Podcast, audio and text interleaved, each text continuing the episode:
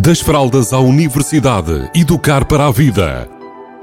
Uma rúbrica sobre parentalidade que lhe proporcionará caminhos para melhor entender a criança ou jovem. Das fraldas à universidade, educar para a vida. Uma rúbrica de Filomena Serrado.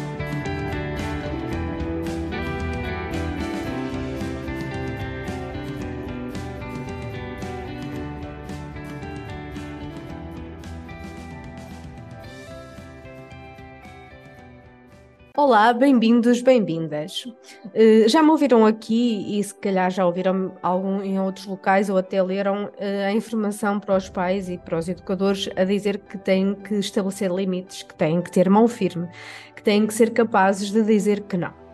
Uh, e hoje eu quero vos convidar a fazer uma reflexão inversa. Ou seja, quais são os limites que nós, enquanto adultos, muitas vezes, porque achamos que está correto, ou se calhar nem pensamos nisso, estamos a ultrapassar relativamente às nossas crianças e aos nossos adolescentes. Vamos pensar em comer. Uh, muitas famílias e muitos locais acreditam que há uma dose certa para cada criança que tem que ser ingerida em cada refeição, a cada momento. E nós todos, se calhar, se refletirmos um pouco, percebemos que nem sempre nós temos a mesma vontade de nos alimentarmos com a mesma quantidade, nem será a mesma quantidade que interessa, dependendo se nós gostamos mais ou gostamos menos daquela, daquela comida. Então, quando nós observamos isto, será que quando nós estamos quase a obrigar as nossas crianças a comer mais com o que elas lhe apetecem, nós estamos a a respeitar os limites delas. É claro que quando eu digo isto, eh, é importante nós termos em atenção eh, aquilo que a gente chama a reposição, ou seja, se eu agora ela não comer, depois vai querer repor com outros alimentos que são menos saudáveis. E aí eu tenho que efetivamente conseguir uh, mostrar-lhe que esse caminho não é o correto e estabelecer limites. Mas imaginem, uh, há algumas situações que se calhar nós, porque achamos que é muito correto, até nos damos ao luxo de obrigar as nossas crianças a comer mais do que aquilo que elas naquele momento estão disponíveis para comer. E muitas vezes vamos ter uma, uma atitude aí quando antes eh, se calhar as deixamos até alimentar-se de alguns alimentos menos próprios e que depois chega a hora da refeição e a fome, apetite, que é a fome para comer, não existe. Então vamos perceber onde é que faz sentido estabelecermos limites e onde é que nós às vezes ultrapassamos ou invadimos o limite das nossas crianças. Outro, outra situação é, por exemplo, quando nós uh, obrigamos as nossas crianças a vestir determinada roupa, uh, a usar determinado dress code, digamos assim, porque é aquilo que nós entendemos que é o certo. Até que ponto é que nós não estamos a deixar que os limites que estamos a impor afetem a integridade delas. E aqui temos outra vez que terem atenção os limites exagerados, não é? Se nós vamos querer, se a criança quiser ir de biquíni para a escola no inverno, nós se calhar podemos aqui uh, influenciá-la a mudar de atitude. No entanto, numa situação normal, vamos perceber se nós estamos a respeitar outra vez os limites.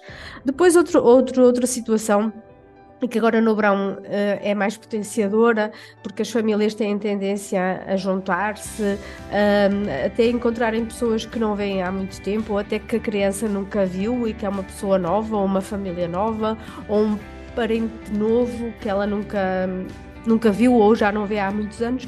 E então nós às vezes também obrigamos as nossas crianças ao contacto físico, ao beijinho, ao abraço e por aí fora. Então, quando nós estamos a fazer isto, até que ponto é que nós estamos a respeitar outra vez a integridade da nossa criança ou do nosso jovem?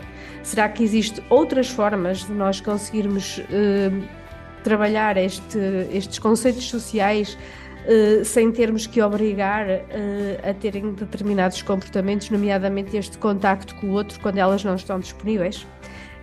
E esta é a pergunta que fica no ar. E vou-vos dar aqui só mais um sítio onde muitas vezes nós também obrigamos as nossas crianças a estarem e depois elas fazem birras e chateiam e, uh, e, e mostram-se incomodadas e nós também acabamos por nem pensar se realmente aquilo faz sentido ou não. Que é, por exemplo, em ambientes onde há muita confusão e muito barulho. Há crianças que, quando estão, têm que estar nestes ambientes, uh, têm dificuldade em gerir as emoções, em gerir os seus estados e permanecer nestes locais. Até que ponto é que nós adultos com muito boas intenções, muitas vezes estamos a respeitar os limites das nossas crianças. E a partir daí, se calhar, a dar-lhes alguma informação para elas também, noutros, noutros contextos, poderem sentir que também podem respeitar os limites dos adultos. Então deixo-vos com esta reflexão, uma vez que nós agora temos mais tempo nas férias e que isto não é muito, muito fácil às vezes nós estarmos atentos e atentas, então deixo-vos este desafio para usarem agora, durante o período de férias ou durante o tempo que vocês entenderem que vos faz sentido. E por hoje me despeço, beijinhos a todos e a todas.